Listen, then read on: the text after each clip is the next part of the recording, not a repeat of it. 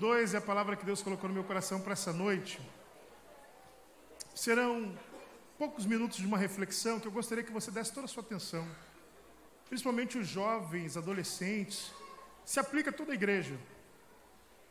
Mas eu gostaria que os jovens adolescentes atentassem bem para aquilo que o Espírito Santo vai falar esta noite conosco. Amém, jovens adolescentes? Amém. Boa.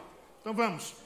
João capítulo 2, a partir do versículo 1, diz: Três dias depois, houve um casamento em Caná da Galileia, achando-se ali a mãe de Jesus.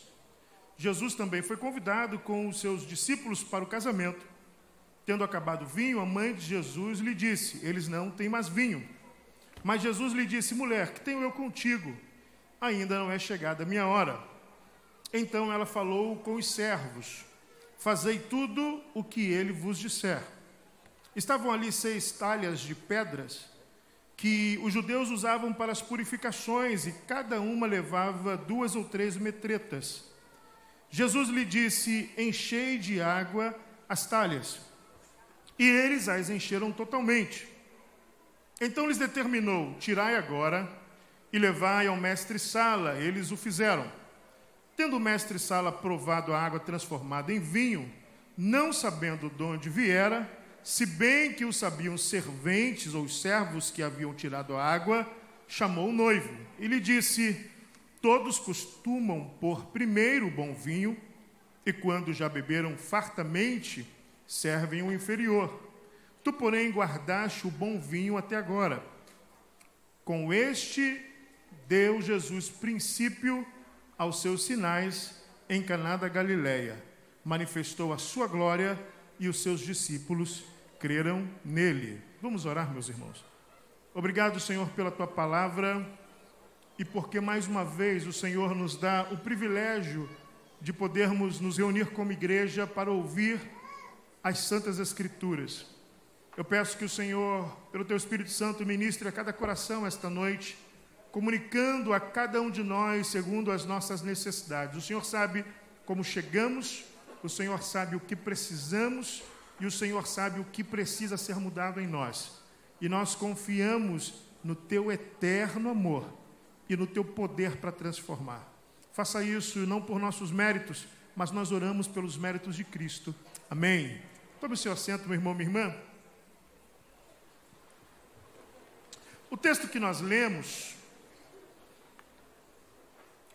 a própria narrativa do texto diz que esse texto trata-se do princípio dos sinais de Jesus, ou dos milagres realizados por Jesus no seu ministério terreno. Ocorre num casamento. E esse primeiro milagre que Jesus decide fazer, ele decide fazer num casamento mas ele escolheu uma, uma categoria específica de pessoas para participarem do seu primeiro milagre. Ele escolheu os servos. Ele poderia ter escolhido os discípulos. Ele poderia ter escolhido a sua mãe. Ele poderia ter feito sozinho. Mas o primeiro milagre que Jesus faz e que principia o seu ministério apenas não apenas com a pregação, mas também com os sinais e prodígios que acompanhavam, confirmando as palavras que ele dizia, ele decide fazer com os servos que estavam naquela festa. Interessante é que as festas daquela época, elas demoravam mais do que as nossas festas de casamento duram. Eram cerca de sete dias de comemoração. Eu não sei se os crentes daquela época comiam como os crentes de hoje. Agora você imagina o que é alimentar crentes sete dias, de forma ininterrupta.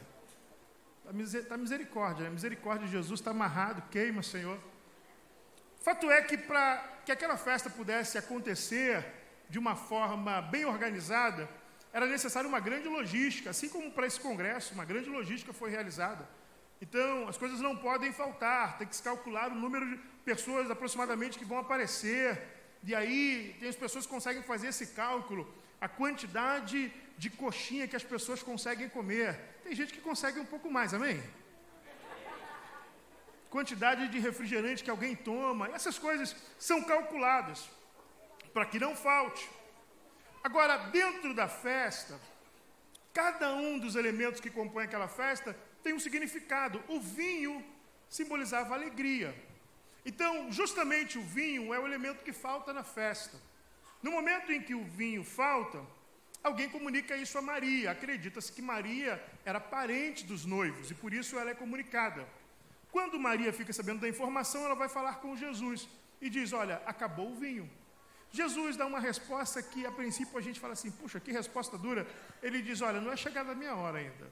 Ou seja, não é hora para que eu manifeste, não é hora para que eu me manifeste, não é hora para que comece aquilo que Deus quer fazer na minha vida. Isso aqui tem um ponto muito interessante. Escute isso aqui, escute isso aqui.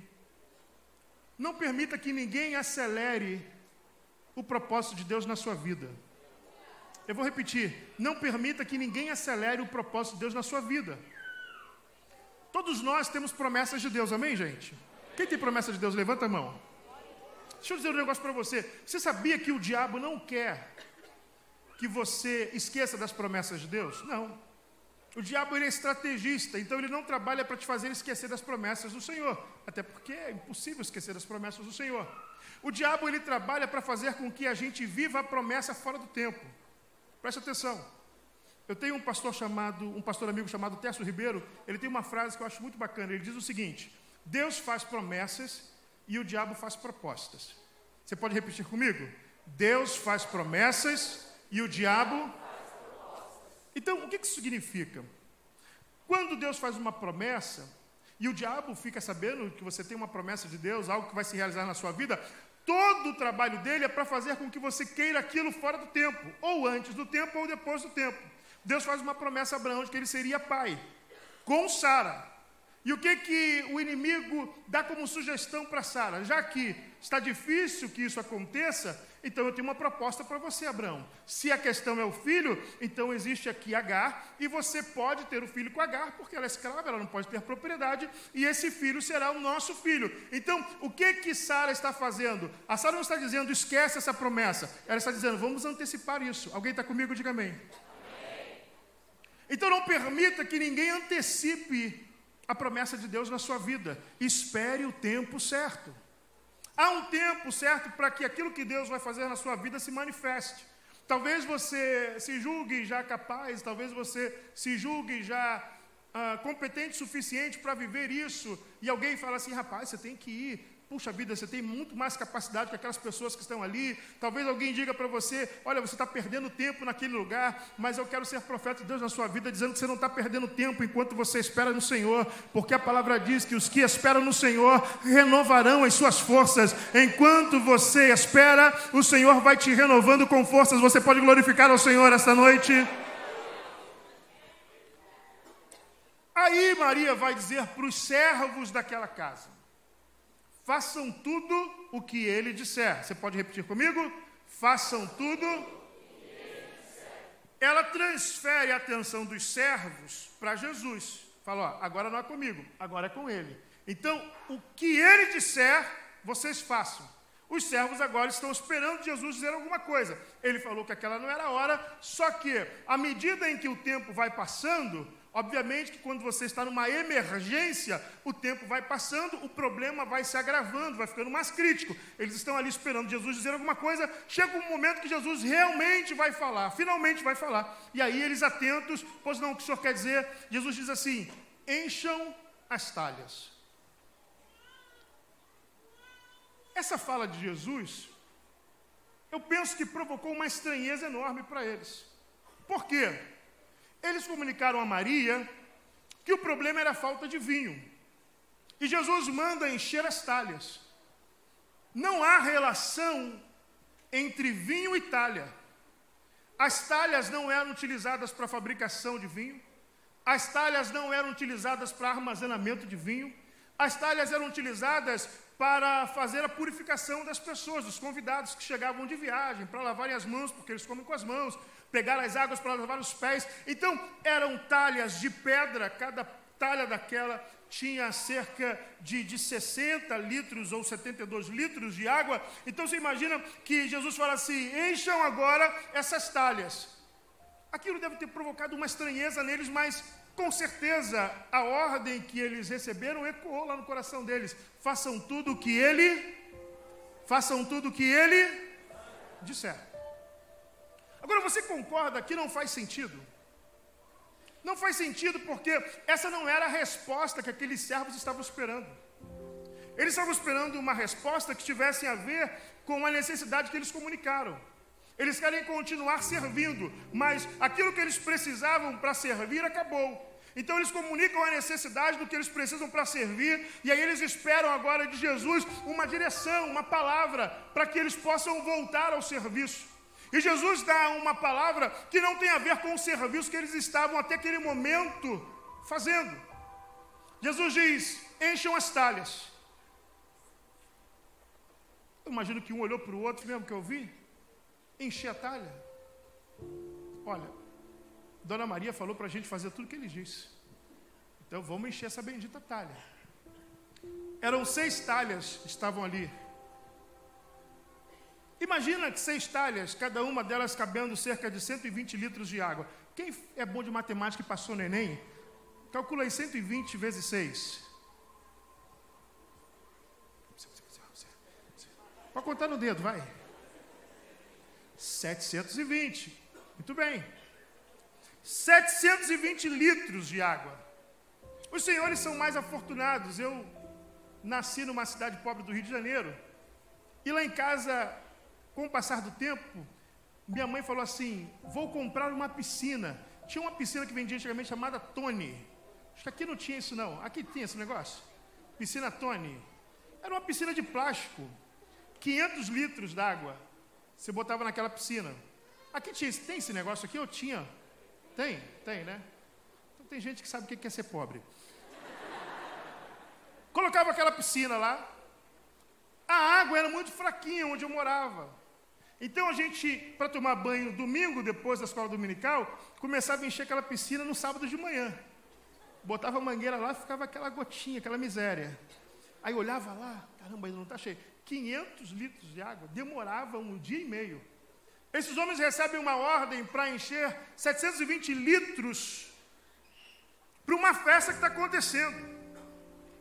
E para eles não faz sentido encher aquelas talhas. Porque as talhas não têm a ver com o vinho que está faltando. Eles estão servindo vinho. E eles precisam continuar a servir o que estão servindo. Mas o Senhor agora deu uma ordem para que eles fizessem um outro serviço que não tem nada a ver com o serviço que eles estavam fazendo. Alguém está comigo aqui? A minha esposa, uma vez, me disse uma frase, no momento da nossa vida que nós tínhamos que decidir entre obedecer e não obedecer. E é difícil obedecer o que não faz sentido. Verdade ou mentira, pessoal? Quando não faz sentido para a gente, é difícil obedecer. E eu lembro que eu falava assim, Flor, estou orando, mas é tão difícil obedecer isso, é tão difícil dizer sim para isso. E ela me falou uma frase que está no meu coração desde sempre. Ela virou para mim e falou assim: amor, obediência não é acordo. Eu fiquei igual a você. Obediência não é acordo. Ou você obedece ou você obedece. Eu falei, apesar de não fazer sentido, eu vou obedecer. E se você parar e pensar, talvez na sua vida, assim como na minha vida, diversas vezes nós obedecemos ordens que não fazem sentido para a gente.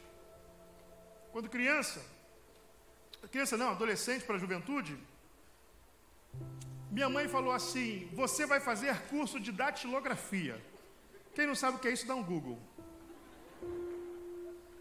Alguém, tem datilógrafo aqui? Levanta a mão. Lá atrás, sempre tem um remanescente, glória a Deus. É profissão, tá? Pastor Newton, datilógrafo. Mais, mais. Ô, Tony, levanta a mão que você é velho também. Mais datilógrafo aqui, levanta a mão aí. Quem tem diploma de datilografia? Eu tenho isso, ó. Pastor Newton, só os santos do Senhor. Minha mãe era datilógrafa da Polícia Militar do Rio de Janeiro. E aí ela falou: você tem que ter uma profissão. Eu falei: tá, qual profissão? Datilografia. Se dependesse, eu estava morto hoje em dia. Falei: tudo bem, entrei no curso de datilografia. Aí comecei lá, A, S, D, F, G, H, J, K, esse dia. Você gravava, tem uma musiquinha para gravar esse negócio. Até hoje não sai da minha mente. E aí comecei a fazer curso de datilografia, só que o curso era na hora que os meus amigos estavam jogando bola na minha rua. Naquela época, a Assembleia de Deus, a nossa Assembleia de Deus lá no Rio, não podia jogar bola não. Mas eu era meio rebelde. Eu gostava do tal do futebol. E aí, na hora do futebol, eu tinha que ir para o curso de datilografia. Para mim não fazia sentido nenhum aquilo. Eu falei, meu Deus, na hora do futebol, mãe, não tem um curso que seja só sábado, não. Você vai o curso todo dia. Ela me arrumou um curso de todo dia. Tu acredita nisso? Aí eu fiz o bendito curso, seis meses de curso. Acabei o curso de datilografia, escuta isso aqui. Ela vira para mim e fala assim: agora você vai fazer um curso de computação. Aí para mim não fez sentido nenhum. Eu falei, mãe, eu não tenho computador. Aí ela falou assim, mas você vai fazer. Eu falei, mãe, você não entendeu. Eu não tenho computador. A senhora não tem dinheiro para comprar um computador e eu não tenho computador. Como que eu vou treinar o que eu aprender lá na computação? Você vai na máquina de escrever e vai imaginar a tela.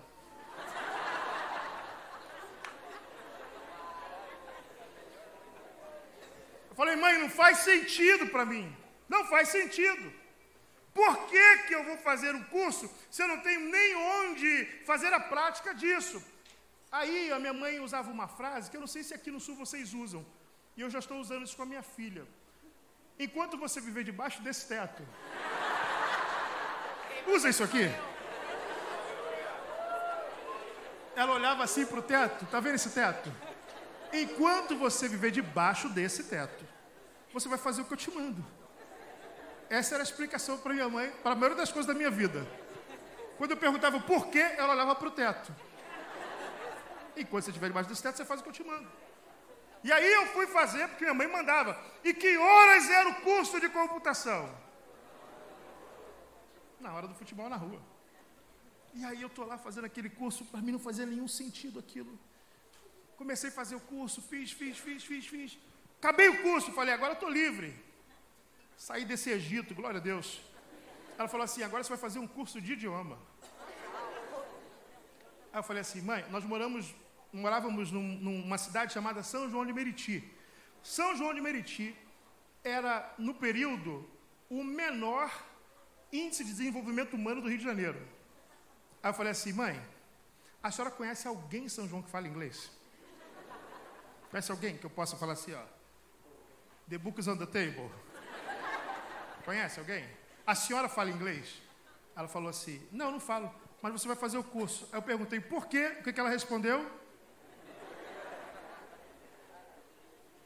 Comecei a fazer o curso, mas aí eu cheguei numa, num, num momento da vida que eu consegui o meu primeiro emprego.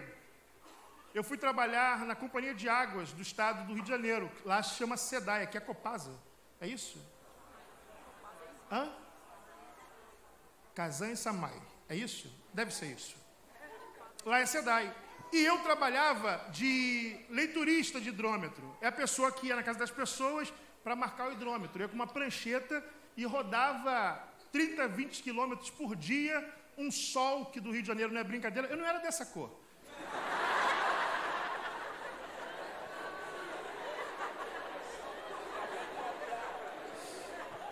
Vai beber uma água aqui.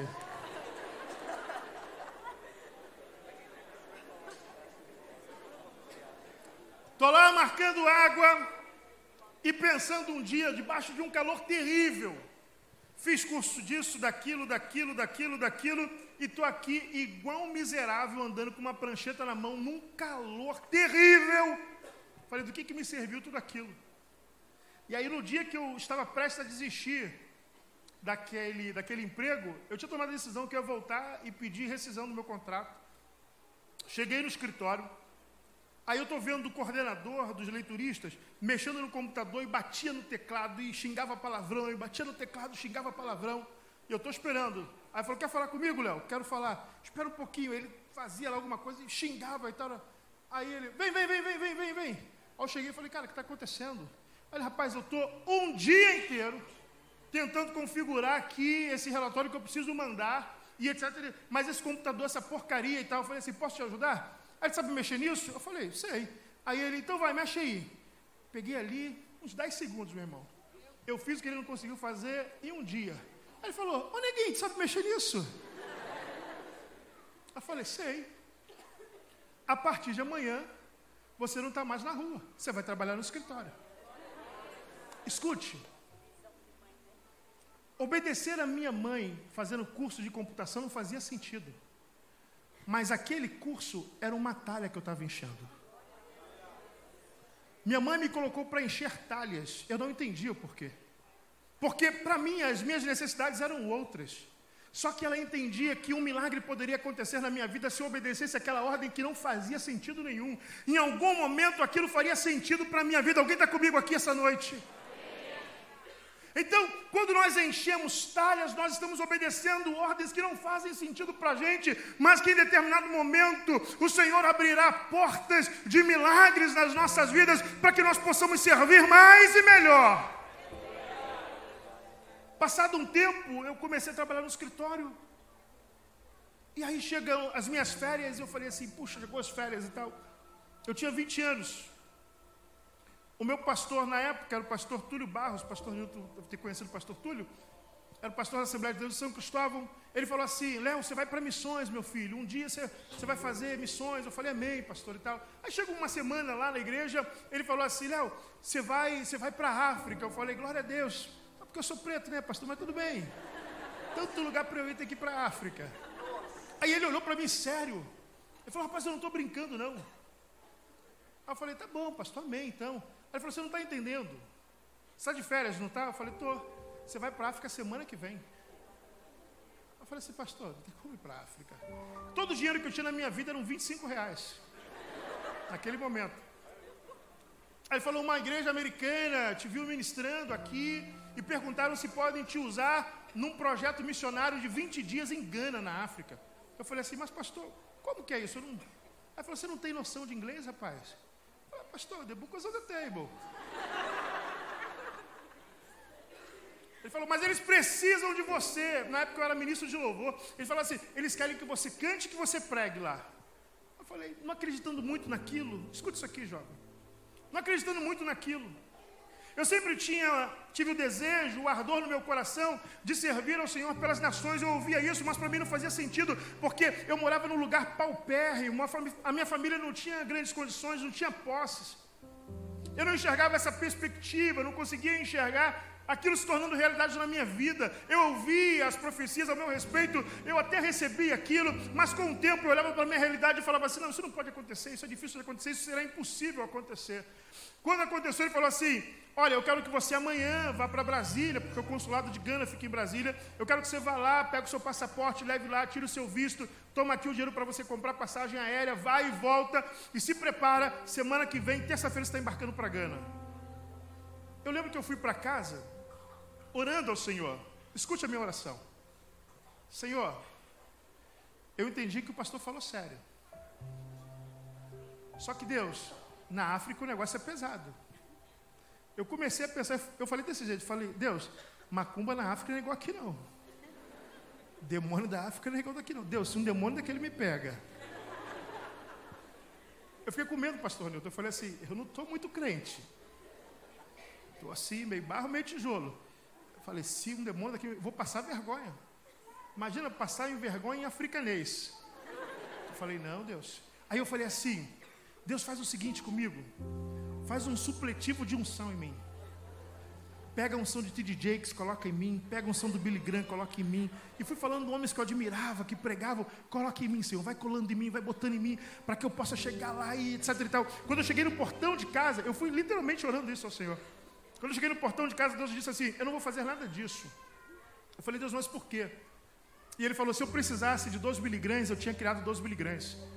Se eu precisasse de 13 de Jakes, eu tinha feito 13 de Jakes. Se eu fiz um Leonardo, é porque eu preciso de um Leonardo. Alguém está comigo aqui essa noite? Se Deus te criou com as suas características, se Deus te criou do seu jeito, é porque Ele precisa de você. Não importa se você se sente capaz ou não, quem te sustenta, quem te respalda, é a unção do Senhor. Eu fui, fiquei um período lá, foi uma bênção. Outra ocasião eu conto os testemunhos do que aconteceu lá. Quando eu retornei, os irmãos falaram assim: agora a gente vai passar na Suíça. Fomos para a Suíça, fiquei na Suíça lá um período, comi muito chocolate suíço. Eu falei, rapaz, esse trem é bom mesmo, igual falavam e tal. Voltei para casa com alguns presentes e etc. Quando eu cheguei em casa, e olha quando eu fui, o que, que eu fiz, pastor Newton? Eu peguei os meus 25 reais, eu botei no bolso e falei, vou levar caso aconteça uma emergência. Por alguma razão, botei aquele dinheiro no bolso e fui embora. Quando eu voltei, eu voltei com a calça que eu fui. Cheguei em casa, meti a mão no bolso, estavam uns 25 reais. E quando eu peguei os 25 reais, Deus falou assim: Eu sou ou não sou fiel na sua vida? Alguém está comigo aqui? Não pense que a falta dos seus recursos, não pense que o fato de você não se sentir capaz, impede ou bloqueia a ação de Deus na sua vida. Se Deus está te chamando para esse tempo, jovem, adolescente, irmão, irmã, o Senhor vai prover todas as coisas que Ele precisa para cumprir todas as promessas que Ele tem para a sua vida. Alguém recebe isso aqui em nome de Jesus? Aqueles homens queriam continuar servindo, mas não tinham recursos para servir. E Deus manda, através de Jesus, que eles façam algo que não fazia sentido, que era encher as talhas.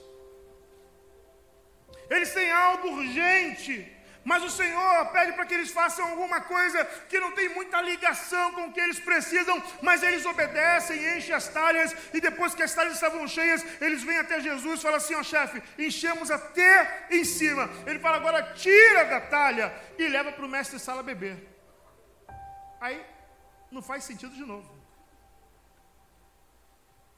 Você sabia que boa parte dos nossos milagres estão na obediência de coisas que não fazem sentido?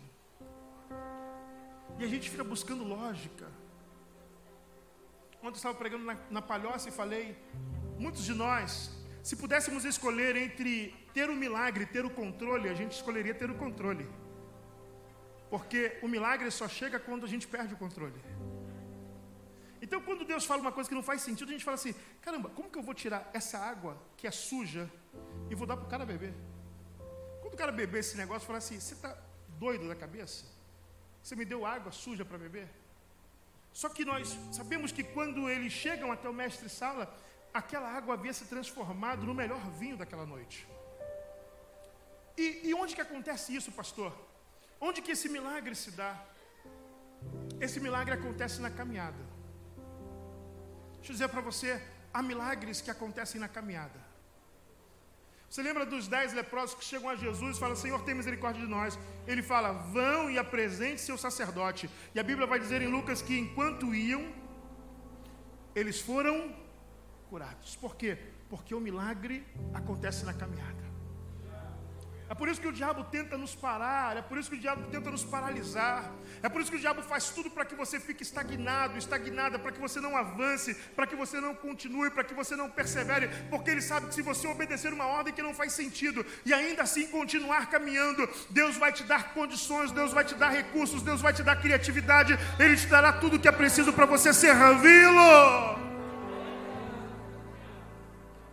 Para servir eu preciso obedecer mesmo ordens que não façam sentido. Namã teve que obedecer uma ordem que não fazia sentido para ele, a fim de receber aquilo que ele precisava. Ele chega na casa do profeta Eliseu, quem sai é o moço do profeta e diz: Olha, você tem que mergulhar sete vezes no Rio Jordão. Ele fica indignado com aquilo porque ele descobre que aquele não era o profeta. E aí ele fica indignado, ele fala assim: Eu vou me embora. Segundo Reis, capítulo 5, versículo 11, a Bíblia diz que ele ficou indignado porque ele esperava que o profeta saísse, levantasse as mãos, colocasse a mão sobre ele, declarasse uma cura na frente de todas as pessoas, e não aconteceu como ele esperava. Então, como a coisa não aconteceu como ele esperava, de acordo com a expectativa dele, ele decide ir embora. Alguém ali da comitiva dele fala assim: Meu senhor, se ele tivesse pedido coisa mais difícil para você, o senhor teria feito. Ainda que não faça sentido, obedeça. Diga para alguém que está perto de você, ainda que não faça sentido, obedeça. Diga a uma outra pessoa, ainda que não faça sentido, obedeça.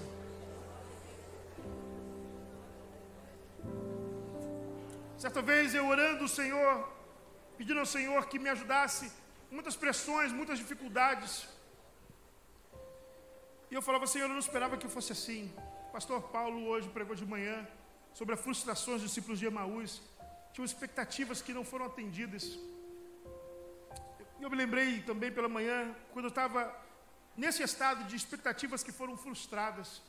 Deus me levou em Filipenses capítulo 4, versículo 19, que diz: O meu Deus, segundo as suas riquezas, suprirá todas as vossas necessidades em Cristo Jesus. Escute isso. Deus disse para mim: Eu prometi suprir as suas necessidades, eu não prometi suprir as suas expectativas. Alguém está comigo aqui? O Senhor vai suprir as suas necessidades. Ele sabe o que é necessidade, ele sabe o que você precisa para continuar caminhando, ele sabe o que você precisa para continuar servindo, ele sabe o que você precisa para que a sua vida seja transformada e para que você transforme a vida de outras pessoas, para que você possa servir outras pessoas. Mas ele está dizendo para você, meu filho, minha filha, ainda talvez não faça sentido para você aquilo que eu estou fazendo, mas obedeça, mas permita que eu faça na sua vida, porque em algum momento você vai entender o que eu estou fazendo. Jesus vai lavar os pés de Pedro, Pedro fala assim: meu pé não, Senhor. Ele fala: Pedro, você não entende agora. Você não entende agora. E Jesus estabelece naquele lava-pés ali um padrão de comunhão. Ele diz: Se eu não puder lavar os seus pés, você não pode ter comunhão comigo. Então o que Jesus está dizendo, Pedro? O padrão para comunhão é serviço. Se eu não lavo os seus pés, não tem comunhão. Se eu não puder te servir, não tem comunhão. Aí Pedro, exagerado, então dá banho, Senhor. Ele falou: Não, só o pé, Pedrinho, só o pé, Pedrinho. O Senhor quer que eu e você entendamos que algumas coisas Ele vai fazer na nossa vida que para a gente não vai fazer sentido. Porque Ele está enxergando muito além de todos nós. Ele sabe o que nos aguarda ali à frente. Ele sabe em que momento ele vira essa chave, em que momento ele transforma esta condição, em que momento ele vai trabalhar na nossa vida para que aquilo que não faça sentido se encaixe num plano perfeito que ele já tem estabelecido para a sua vida e para a minha vida. Então eu não sei quais são as promessas do Senhor para a sua vida, onde Deus disse que você serviria, o que o Senhor disse que você faria, onde ele disse que te levaria, mas eu quero que você acredite que nesse processo você terá de obedecer ordens que não fazem sentido, e se você conseguir fazer e continuar continuar caminhando e não parar e persistir em algum momento, isso fará sentido para você e você experimentará uma provisão de Deus para servir cada vez mais e melhor. Eles serviram melhor no final. O melhor serviço foi no final. O melhor serviço veio depois da obediência. O melhor serviço veio depois de obedecer o que não fazia sentido. Talvez, talvez não, certeza, você está servindo na igreja. Tantas pessoas servindo, tantas pessoas que estão envolvidas na Unimovimento, tantas pessoas que estão envolvidas na igreja de uma forma direta. Indireta não, mas direta. Você entrega um serviço, você está fazendo para Deus, você está fazendo bem. Mas chegou um momento na nossa vida que o Senhor quer nos tirar daquele nível de serviço e aumentar a nossa qualidade de serviço. O que, que Deus fez ao final daquela festa? Deus aumentou a qualidade do serviço. Porque quando ele toma, o mestre Sala toma o último vinho, ele fala assim: não, esse vinho tem a qualidade melhor do que aquilo que estavam servindo no início. Ele chama o novo da festa e fala assim: eu não entendi o que você fez. Você deixou o melhor vinho para o final? Geralmente é o contrário.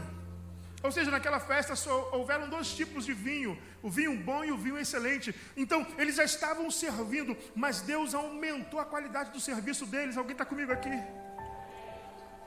Você já está servindo, mas não ache que aquilo que você está fazendo é o suficiente. Deus quer impactar ainda mais a vida das pessoas e aumentar a qualidade do seu serviço. Deus vai trazer coisas novas sobre a sua vida. Deus vai trazer princípios novos sobre a sua vida. Deus vai te levar a viver situações novas. Enquanto você caminha, o Senhor vai acrescentando qualidade naquilo que você está fazendo. Enquanto você caminha, o Senhor vai botando mais qualidade. Saiu água da talha. Quem diria que Deus faria com que o melhor vinho saísse do vaso mais desprezível da casa, mas Deus fez isso, pegou o vaso mais desprezível com água, e à medida que ia caminhando, ele foi botando qualidade, e aquilo vai sendo transformado qualidade, qualidade, qualidade, qualidade. Quando chega a quem devia ser servido, ele diz: Esse é o melhor serviço que eu já experimentei. Deus quer melhorar a qualidade do nosso serviço. Para isso eu preciso obedecer o que não faz sentido, continuar caminhando. Eu não posso permitir que alguém tente acelerar os processos de Deus na minha vida. E quando acontecer, o mestre Sala chama o noivo e fala: Rapaz, o que, você fez? O noivo também não entende nada. A própria narrativa diz que só quem entende foram os servos. Tem coisa que Deus só revela para servo. Eu vou repetir: tem coisas que Deus só revela para servo. Ninguém sabia como aquilo tinha acontecido, só quem estava servindo. E aí, quem está servindo sabe que não tem nada a ver com o serviço que fez. Quem está servindo sabe que, apesar de ser um serviço com uma qualidade extraordinária, não tem nada a ver com o que fez diretamente. Só colocou água no vaso mais desprezível da casa. Sabe que a glória daquele serviço não é de quem encheu a talha, não é de quem encheu a taça, não é de quem serviu a taça. A glória é daquele que transformou o vinho. Eu quero orar por você essa noite, meu irmão, minha irmã. Pedindo ao Senhor que melhore a qualidade do nosso serviço. Pedindo ao Senhor que nós possamos servir mais e servir melhor. Você pode dizer assim, mas pastor, eu já estou fazendo tudo que eu posso. Talvez você vá até fazer menos só que vai fazer com mais qualidade. Alguém está comigo? O Senhor quer melhorar a qualidade do nosso serviço cristão. Essa palavra que Deus trouxe ao meu coração para essa noite é para fazer com que nós entendamos que Ele reconhece o nosso serviço. Ele não disse para os serventes: Ó, agora não vai servir mais vinho, não. Qual é o pior Guaraná que tem aqui? Lá no Rio é, é o Dolly. Tom. Guaraná Tom. Quem quiser, beba Tom. Se o dono do Tom estiver ouvindo, perdão. Foi eles que disseram, foi não? Quando eles estão servindo e acaba, o que, que faz Jesus? Serve tom. Serve tom. Acabou, acabou. Não pode. Porque a falta de vinho provocaria uma vergonha enorme para aquela família. A desonra pela falta de vinho poderia macular aquele casamento, deixar uma mácula social terrível neles. O Senhor não fala, vai substituir, vamos servir outra coisa. Ele simplesmente diz: encham as talhas, porque ele tem uma visão de um serviço melhor do que eles estão fazendo. E ele vai tirar esse melhor serviço do pior vaso da casa. Alguém está comigo aqui? Alguém poderia pensar, mas vai ter que ir em tal lugar. Será que a gente vai ter que ir no lagar agora? Será que vai ter que buscar uva? E como que vai fazer? Ele simplesmente fala assim: ó, pega o pior vaso da casa, enche de água e deixa o resto comigo. Eu não sei se você entende que te faltam recursos. Eu não sei se você está nessa fase da vida em que talvez Deus esteja respondendo para você e você não está entendendo, ou não está querendo entender porque para você não faz sentido. Mas eu quero que você entenda que Deus te trouxe aqui essa noite para dizer: meu filho, minha filha, obedeça mesmo que não faça sentido, porque eu estou prestes a realizar uma transformação na sua vida. Eu estou prestes a realizar uma transformação no seu serviço. As pessoas vão olhar para você, as pessoas vão olhar para o seu serviço e serão impactadas e vão perguntar como, de onde veio, de que forma isso acontece, como isso se dá. As pessoas não vão entender e você, como sendo um bom servo, como sendo uma boa serva, não vai bater no peito com orgulho dizendo: "Fui eu que trouxe isso". Você vai saber em silêncio que aquilo não tem nada a ver com você, aquilo é porque você não desistiu e enquanto você não desistiu, ele veio transformando a sua vida, ele veio transformando transformando o que você carrega, Ele veio transformando o que você carrega e dando mais qualidade ao que você carrega. Alguém está comigo aqui essa noite? Deus quer melhorar a qualidade daquilo que a gente carrega. Podemos ficar em pé para orarmos?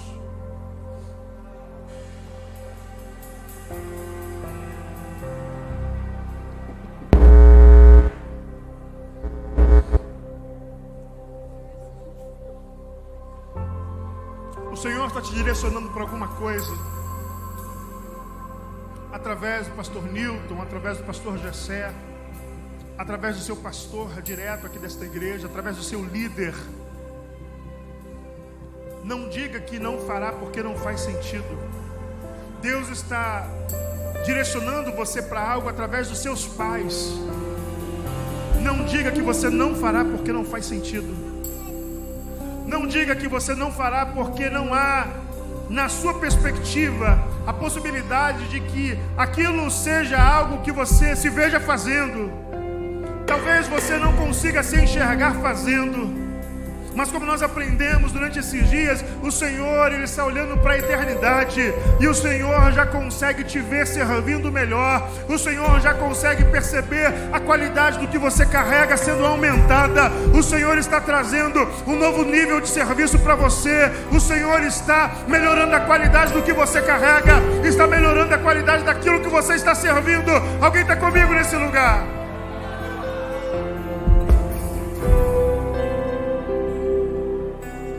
Você já cante, já pregue, eu já evangelizo, pastor, eu já faço isso, eu já faço uma outra coisa e outra coisa e outra coisa.